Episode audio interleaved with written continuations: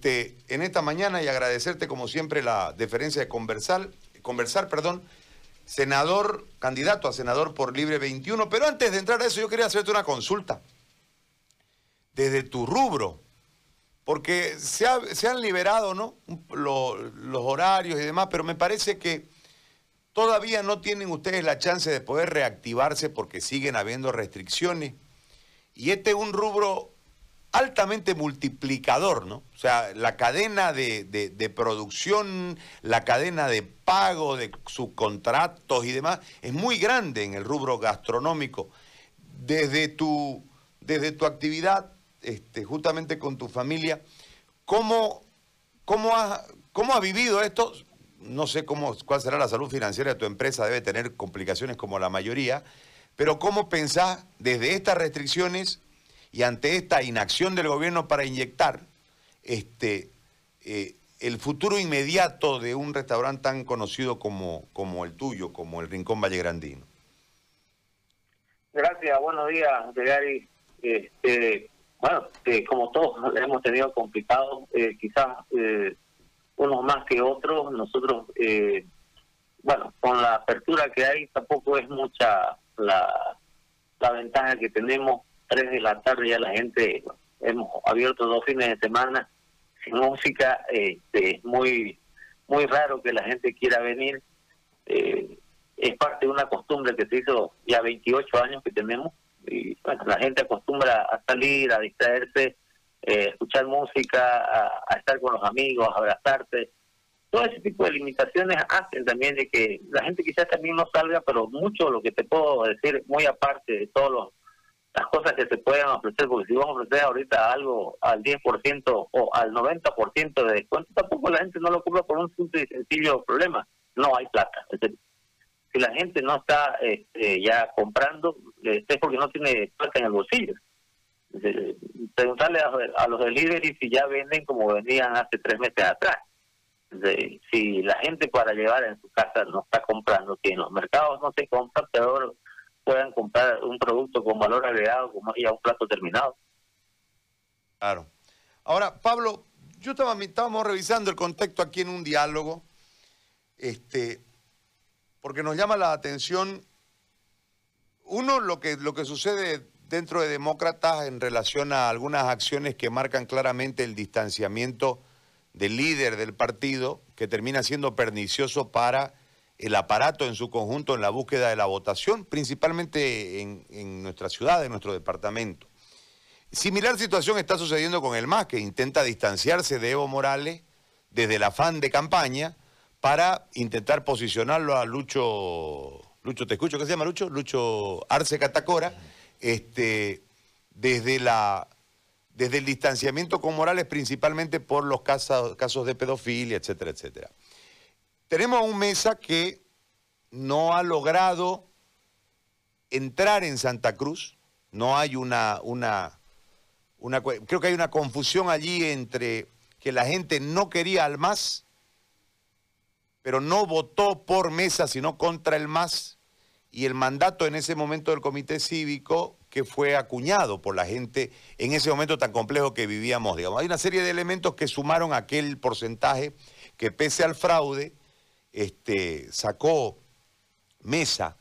Eh, y Camacho, que después de una declaración de, Samuel Doria Medina, la gorrita, genera como un despertar, ¿no? Porque yo creo que ahí esa frase va a la identidad, a, la vestimenta del joven y ha generado una cuestión inusitada. Yo no, no tengo un antecedente de que en una semana para arriba, ¿no? Tengo antecedentes para abajo. En un momento un candidato a alcalde aquí salieron una cuestión de una homosexualidad y se cae seis puntos en cuatro días, digamos, ¿no?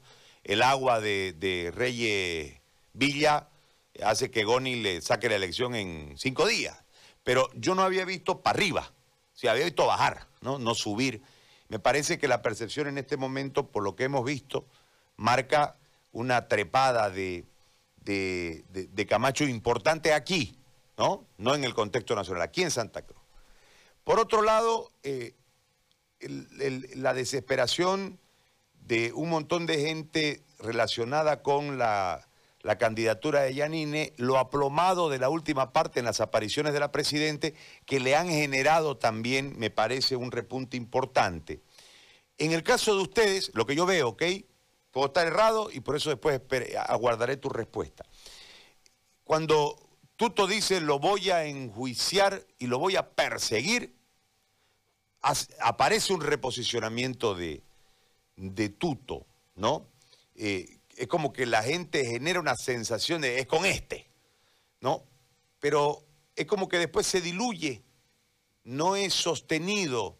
No sé si será un tema de la estructura de la campaña, del pensamiento del jefe de campaña o de los asesores de campaña, o será un tema económico de no mantenerse en la vigencia, no lo sé.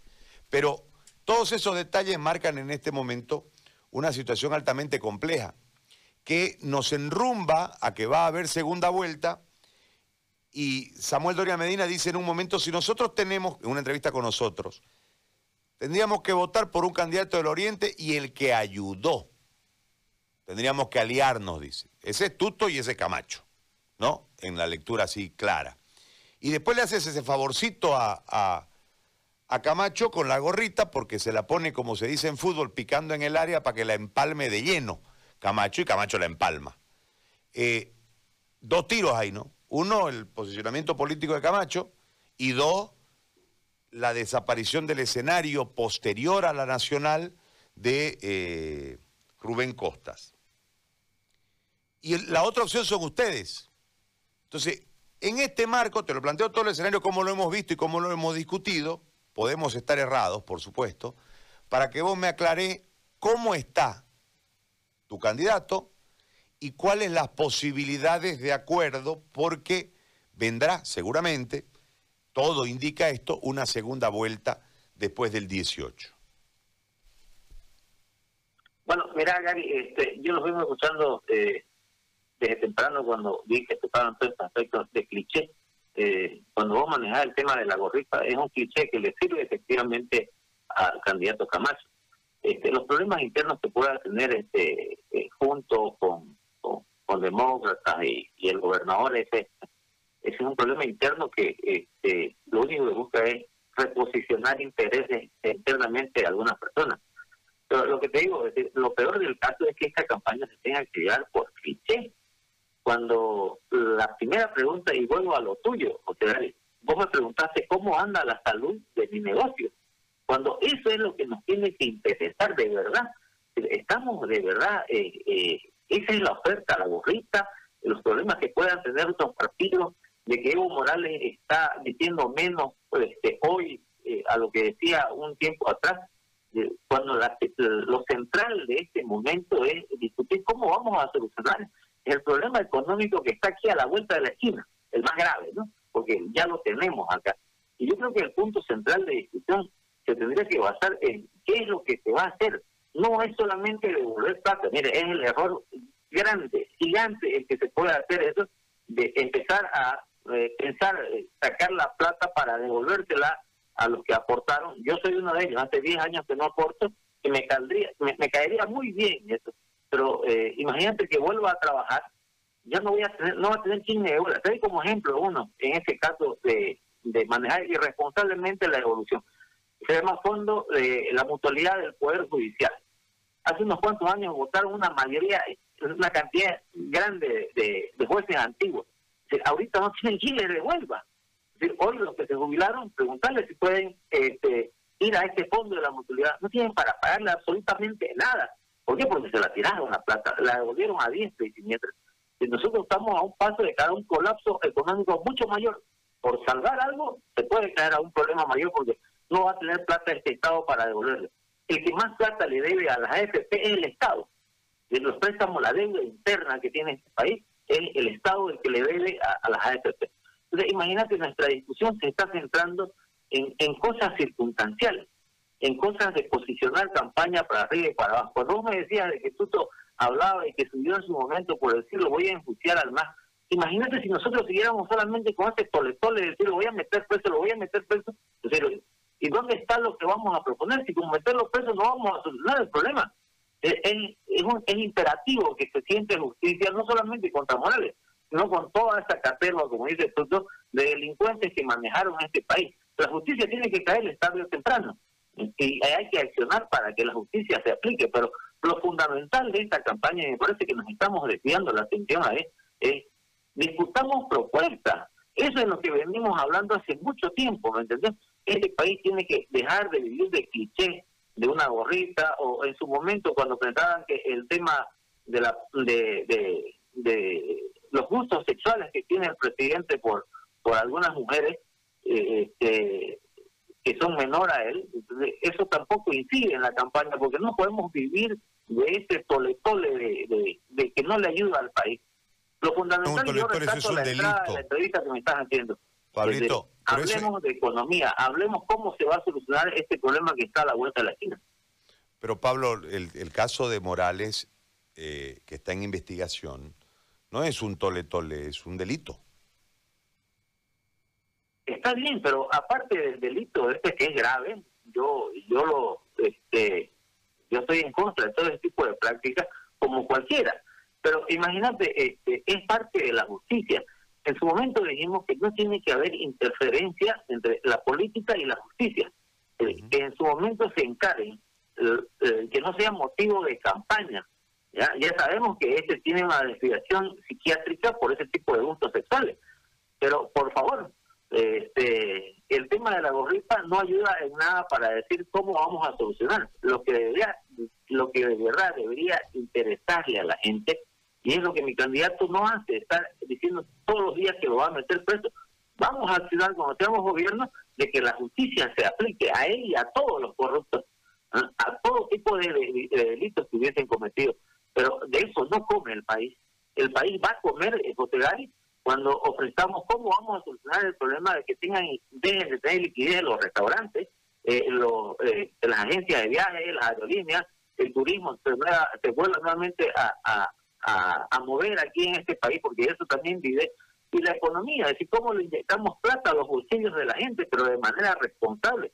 Si es que hay que devolver plata, imagínate, el MAS está tratando de ganar un electorado que hay aquí en Santa Cruz, porque es el que más aporta para que le puedan hacer una devolución determinada de una cantidad de dinero. ¿De dónde la sacan la plata? Decime, ¿de dónde la saca el más? ¿De dónde la va a sacar el gobierno ahorita?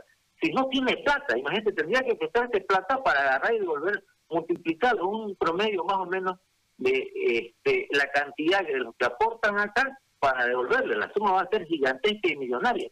Decime, ¿quién se la va a prestar? Entonces, seamos responsables con lo que de verdad la gente necesita para nuevamente volver a un tema fundamental.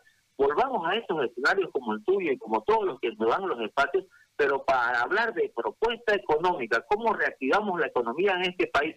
Y en eso Tuto le lleva ventaja, por Dios, a toditos. Le está diciendo Tuto todos los días cómo va a reactivar la economía. Y lo dijo no en esta pandemia, o post pandemia, o entre pandemia, lo dijo en enero, cuando no había ese problema. Ahora, Pablo, yo te hago una consulta, pero después Jorge te quiere preguntar algunas otras cosas. Yo te hago una pregunta en esto, porque nosotros lo hemos entrevistado a Tuto varias veces por Zoom, creo que viene mañana, ¿no? El jueves viene aquí a la cabina a conversar con nosotros. Este, y verdaderamente es interesante su propuesta, la inyección de los 7 mil millones, este, corazón verde digital, litio. En realidad uno lo, observa. Eh, a, profundidad y tiene muchas aristas importantes en lo que él plantea como alternativa de solución en eh, esta crisis económica que verdaderamente es el problema, como vos lo señalás. Pero la gente, yo miraba las redes sociales, pues las pusimos, eh, las difundimos en las redes sociales, las entrevistas, al igual que esta, y la gente dice, verdaderamente tiene razón, Tuto, verdaderamente, y le da la razón, y lo uno y lo otro, y después dice, pero no va a ganar. o sea, yo creo que vos tenés razón en el fondo. Deberíamos debatir estos temas. Pero la gente reacciona, se identifica con la gorrita, se identifica con el bonito, eh, esa es la cuestión. Y en este momento, ustedes están disputando el voto, Pablo. Es decir, yo estoy muy de acuerdo con vos en que los temas de fondo deberían ser los que deberíamos tratar. Pero en este momento la gente, por la gorrita, se identifica con otro candidato. Entonces, vos podés decir lo que sea en este instante y lamentablemente tu candidato no sube. Entonces, te lo pregunto desde el momento que vivimos, coincidiendo plenamente en que tenés razón. Pero, ¿cómo haces para ser?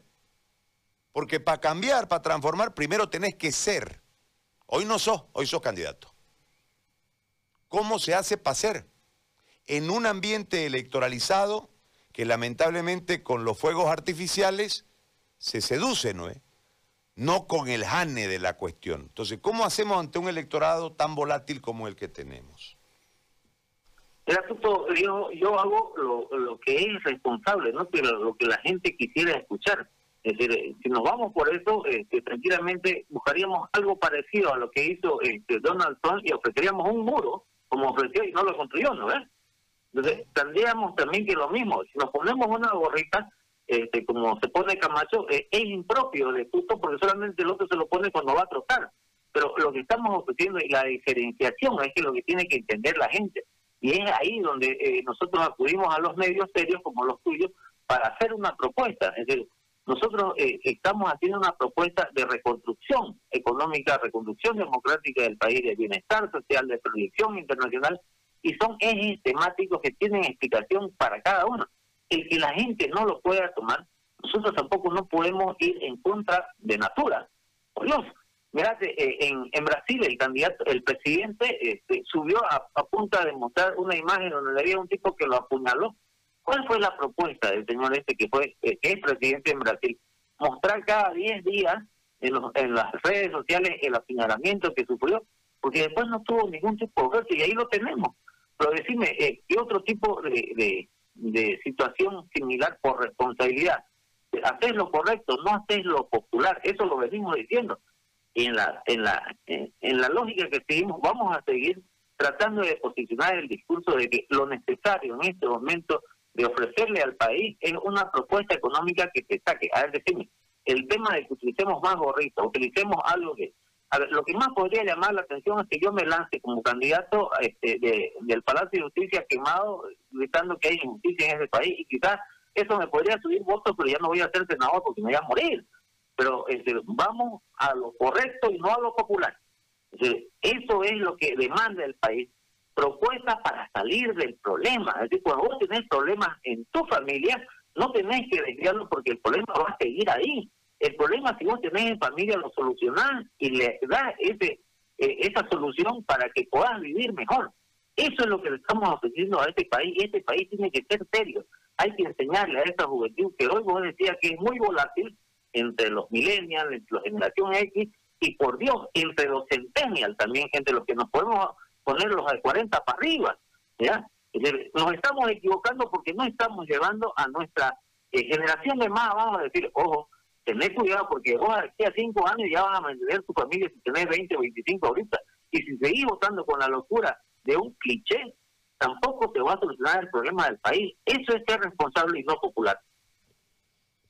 Pablo, buen día. Entrando un poco en materia de eh, lo legislativo, nos gustaría saber cuál sería la agenda legislativa a desarrollar, tomando en cuenta que eh, el país ha quedado con una merma de institucionalidad y mucho irrespeto entre eh, los distintos poderes, la, independencia de los poderes. Entonces, me gustaría saber cuál es la agenda legislativa para enderezar lo que sea menester, porque esta será una, gestión para poder eh, tratar de rectificar democráticamente al país. Y cuál es la, agenda, decía, para rectificar y cuál agenda para ya desarrollar la visión de país que tienen. Mira, la agenda para certificar yo creo que lo primero pasa por este hacer el tema de la distribución de recursos y distribución correctamente de las competencias. Hay un pésimo manejo de la salud, pero con este eh, con responsabilidades exclusivamente de todos, pero en el mal manejo, no en el buen manejo. El pésimo manejo de la salud, por ejemplo, es un tema que se tiene que acomodar. Las competencias y recursos se tienen que establecer por norma para que puedan volver a funcionar. No sabemos si la pandemia esta puede recrudecer o, puedan venir otro tipo de cosas y hay que prepararse para ese tipo de situaciones. Yo creo que el tema salud pasa por el tema fundamental seguido por el tema de educación porque estamos estamos parados este, no hay una si no hay educación en este momento el que la está dando la da por internet y la da de pésima manera entonces eso es el motivo fundamental en el área eh, netamente social social y salud y en el otro en el tema de la reactivación económica tenés que buscar mecanismos de eh, solución impositiva la única manera de ayudarle a las personas que hacen eh, algún tipo de emprendimiento es que no le afecte. Vos cuando no tenés plata en el bolsillo, este, ¿qué primero haces? ¿Comer o pagar impuestos? Comer, pues, ¿no ves? Entonces, hay que buscar que siga aportando, pero a la manera de que pueda hacerlo. Hay que buscar liberación impositiva, hay que buscar perdonazos impositivos, hay que buscar que la gente pueda de la mejor manera pagar y aportar a ese país en la eh, en la manera que pueda hacerlo. Por favor, este, no es el tema de eh, vamos a buscarle vacunas y que el primero que vamos a vacunar y que vamos a traer vacunas que, sean gratis para todos. Ese no es el problema. El problema es que la salud sea completa, de que de verdad funcione el primer nivel, el segundo nivel, el tercer nivel. Imagínate que hay un candidato que está diciendo, tras que acabe esta pandemia le vamos a brincar al cáncer. O sea que no existen otras enfermedades. No existe la diabetes, que es una enfermedad metabólica que está afectando a una cantidad gigante de personas y que eso le mina todos los días en los bolsillos porque tiene que comprarse o tabletas este, de metformina para regular su nivel de azúcar o comprarse este, eh, insulina para medicarse y para vivir. Entonces, y así como ese tipo de enfermedades hay otras, pero hay aquí la oferta, porque el más grave es el cáncer, ¿no es? Entonces, eh, lo que tenemos que ver es en, materia así global, horizontal, de que se pueda solucionar el problema de salud, para que todos, tengamos un acceso, para que no se puedan ver, nuevamente sobresaturado el, sistema de salud eh, por la este, por el mal manejo que hacen en los distintos niveles de, de, manejo gubernamental en este país. El otro el tema de la de la educación, donde de verdad hay que, eh, ¿cómo le vas a decir que pase en clase si no tienen plata para pagarse el internet? Por Dios, todas las plataformas de acceso a la salud tienen que, al acceso a la educación tienen que ser gratuitos, el Estado lo tiene que dar. Y cuando vos subas a pasar clases, que no te cueste un peso, porque no tengas el problema de decir que este, no pasaste clases porque no tenías acceso a Internet. Pero muy aparte de eso, hay que buscar la forma de que las personas también que te den las clases sean preparadas, porque ahorita lo único que hacen es copy-paste y te dicen, léalo. Si no lo leyó el libro en físico, pero lo va a leer en el libro en digital y muy aparte de eso, el tercer elemento fundamental, como te decía y vuelvo a recalcar, hay que buscar ayuda económica. Tenés que ponerle plata en los bolsillos a todos esos empresarios pequeños, grandes, medianos, como que sea, que puedas verlo. Y hay que hacer la diferenciación. Hay personas que han ganado harta plata en esta pandemia, y las farmacias, los hospitales, las clínicas privadas, y, plata de verdad. Yo lo he sufrido en carne propia que me quieran cobrar 500 pesos por cambiarme una bránula para mi mujer que tenía COVID por solamente decirme que tenía COVID, 500 pesos. Entonces, eh, vamos por ahí, no es porque lo hayan hecho una vez, alguien ha llenado de plata. Entonces, hay que buscar a quién ayudar, a quién darle este, la posibilidad de quizás hacer una excepción de pago impositivo, un perdonazo impositivo, pero de que sea en este país tenga su premio pagar impuestos, el acceso a otro tipo de cosas, pero hay que buscar lo fundamental es eso para que podamos empezar eh, ya ya en una agenda legislativa este eh, un poquito casada con el tema de ejecución mismo. Ahora, Pablo, cuando eh, dice o menciona la distribución de recursos y competencias, estamos hablando que podría revisarse la autonomía o enrumbarse a federalismo. ¿Qué, quiere decir eso? Mira, lo único que te puedo decir, este, Jorge, eh, eh, hay una mala conceptualización. La gente piensa que el federalismo nos va a sacar de este problema. Venezuela es federal, por si acaso, ¿ya? pero este, con toda la situación de eh, la misma forma de gobierno que tienen que es federal, decime si no tienen problemas ahorita. El problema no es de, conceptualización. La gente piensa que volviendo a la República vamos a hacer mejor que en el cliché que tiene este Estado, Estado plurinacional. No cambia nada. Decime, México tiene problemas de seguridad siendo este es un Estado eh, federal. ¿ya? Estados Unidos tiene sus problemas con un Estado confederado. Eh, este, España tiene problemas con el tema de regiones autonómicas y no autonómicas, por un estado mixto de, desde una concepción misma del poder. Eh, Argentina tiene sus problemas gigantes. En el tema de, cuando hablamos de federalización, hay cosas que no se tocan, que son competencias ejecutivas del Estado Nacional, el ejército, la salud en su manera proporcional de ser exclusivos en algunas cosas y en, otras en temas compartidos. Por Dios, este, no nos va a sacar el tema de que quiere seguir hablando de federalismo o profundizar autonomía. Vamos a lo que tenemos, la autonomía ahí para tocarlo. Pablo, ¿por qué planteo esto? Porque el eh, centralismo en las bonanzas, primero de la minería, muchos años lo padecieron departamentos como Potosí Oruro.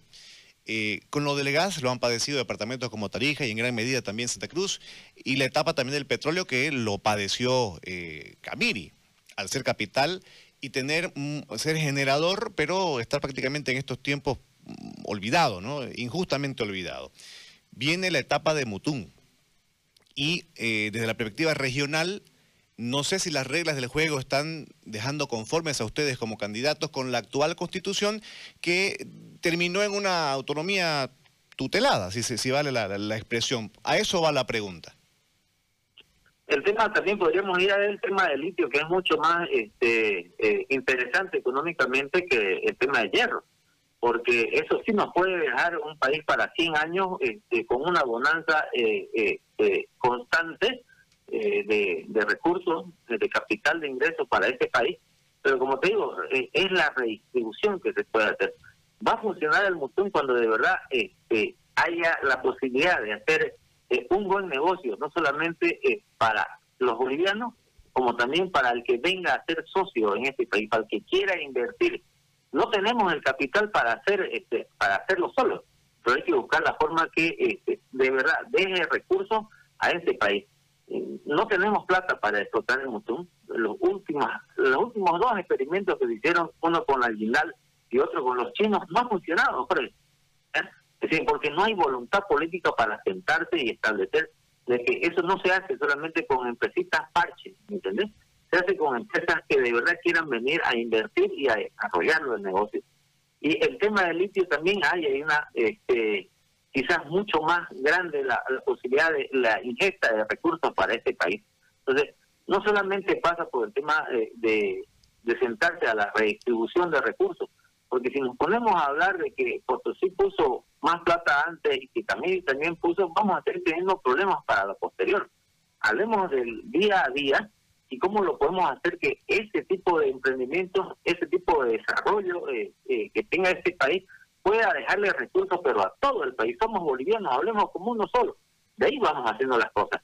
No puede ser que si empezamos en dos polos estratégicos, que son el litio y el mutún, el hierro, este, tendrían que solamente beneficiarse en mayor cantidad estos dos departamentos. En la distribución de los recursos del gas hay también este, distribución para los para los departamentos que no son productores de hidrocarburos y hay que buscar la manera de sentarse para eh, redistribuir los recursos de lo que hay. La autonomía, bien, este, lo que tenemos es autonomía, hay que hablar ahí y de verdad, una distribución equitativa. Lo único que se discute, aunque no crea Jorge aquí en el tema, es, es plata, es simple y sencillo. ¿Cuánto le damos de lo que entra? Y eso nos va a poder dejar conformes a todos en su momento cuando sea la discusión. Lo que pasa es que el riesgo, Pablo, en este tema tiene que ver con que el recurso natural la explotación, la renta de los recursos naturales, históricamente han empoderado al caudillo. Cuando se habla de mutún y de litio, cuidado que estemos tropezando con la misma piedra cada vez que es el centralismo. En una región que es creciente, que representa el 25% de los votos, no es un tema menor y sería importante ver cuál es el planteamiento que tienen al respecto, en el marco legal de esta redistribución, porque actualmente la redistribución no hace justicia con la región me parece que no hace justicia con ninguna región, te cuento. Es decir, el centralismo no solamente es dañino para los cruceños, el centralismo es dañino para todos, para los mismos paseños, aunque no crean. Entonces, tenemos que partir de un concepto nacional de que eh, hay que hacer una redistribución de recursos con lo que hay, con los desriados que hay ahorita, tenemos problemas. Imagínate cuando teníamos en Bonanza, ahí nunca lo pudieron tocar y tuvo la complejidad de la misma gente que hoy se hace la autonomista aquí en Santa Cruz, del que se hace economista en Tarija o en cualquier parte, que se, hubo la complicidad para no exigir, imagínate cómo los masistas puedan estar en este momento quizás este, un poquito eh, defraudados de que no haya llegado más recursos a su región. Pero es un problema de centralismo puro. Yo creo que de ahí pasa porque este, eh, no vemos que con recursos hayan sido más competentes. o decime que si la gobernación eh, este, construyó un hospital de tercer nivel con un hospital de tercer nivel con recursos propios. No lo hizo. Eh, decime si ha sido parte fundamental el, tema de eh, la de, la seguridad pública en este departamento. No lo hay. Y también la, la gobernación recibió recursos tan grandes en su proporción como lo tuvo el Estado Nacional. el tema no es solamente de de, lo que esté contextualizado ahí en la distribución de recursos, es quién lo maneja y cómo lo aplicamos. Una última consulta. Y esto tiene que ver con la actual constitución política del Estado que fue aprobada en, un marco de muchísima conflictividad en el país. Eh, hay muchos reparos, incluso ha sido calificada como Castro Chavista esta, esta constitución y sé que hay muchas personas que están en desacuerdo. En el marco eh, de la propuesta de ustedes, ¿tienen previsto eh, estar conformes con ella o ver la forma de modificar, enmendar, reformar? ¿Qué de la Constitución? Ya, eh, aquí hay un problema. Yo he últimamente, vamos, de lo extremo a lo más fácil, de lo extremo a lo que es este, viable en este momento. El hacer una asamblea constituyente no es viable. ¿Por qué? Porque tenemos un problema económico gigante. Imagínate este, estar discutiendo problemas de cómo nos acomodamos en, en hambre, en problemas de plata en el bolsillo, imposible. Lo que sí se puede buscar es mecanismos de entrada, preguntarle a la gente, ya que aquí a la vuelta de la esquina están las elecciones eh, subnacionales, en la misma papeleta, por un tema de recursos. Vamos a modificar, preguntémosle a la gente en un referéndum. Hay que cambiar temas fundamentales. El uno, uno, el más fundamental, el tema de la justicia no se puede volver a votar y a elegir magistrados en este país con. Esta es la locura más grande.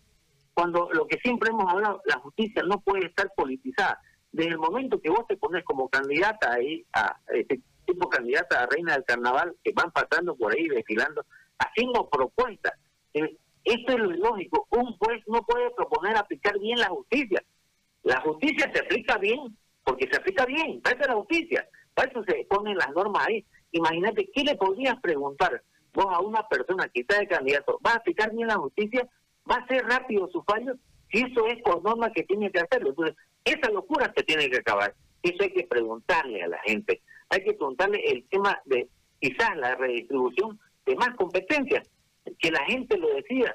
Hay que buscar solucionar por intermedio de esto problemas no solamente nacionales, sino problemas locales.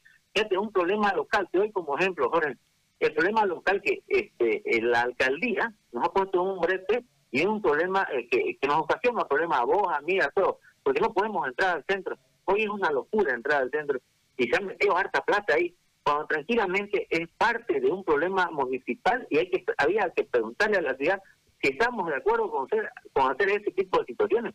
Hay que darle solución a este a esta ciudad, preguntándole a la gente cómo lo podemos hacer. Y en el problema nacional el problema fundamental es el tema justicia. Si vos me decís que este, hay temas más, más duros que eso, mm, no creo. Ese es el tema fundamental. Hay que aprovechar no hacer un gasto en las próximas elecciones que están a la vuelta de la esquina y preguntarle a la gente este y cualquier tipo de otro tema que vayan teniendo. Pero ese que para mí es el más fundamental. Pablo, gracias por el, el tiempo y la comunicación. Un gusto. No, gracias a usted. Que tenga buen día.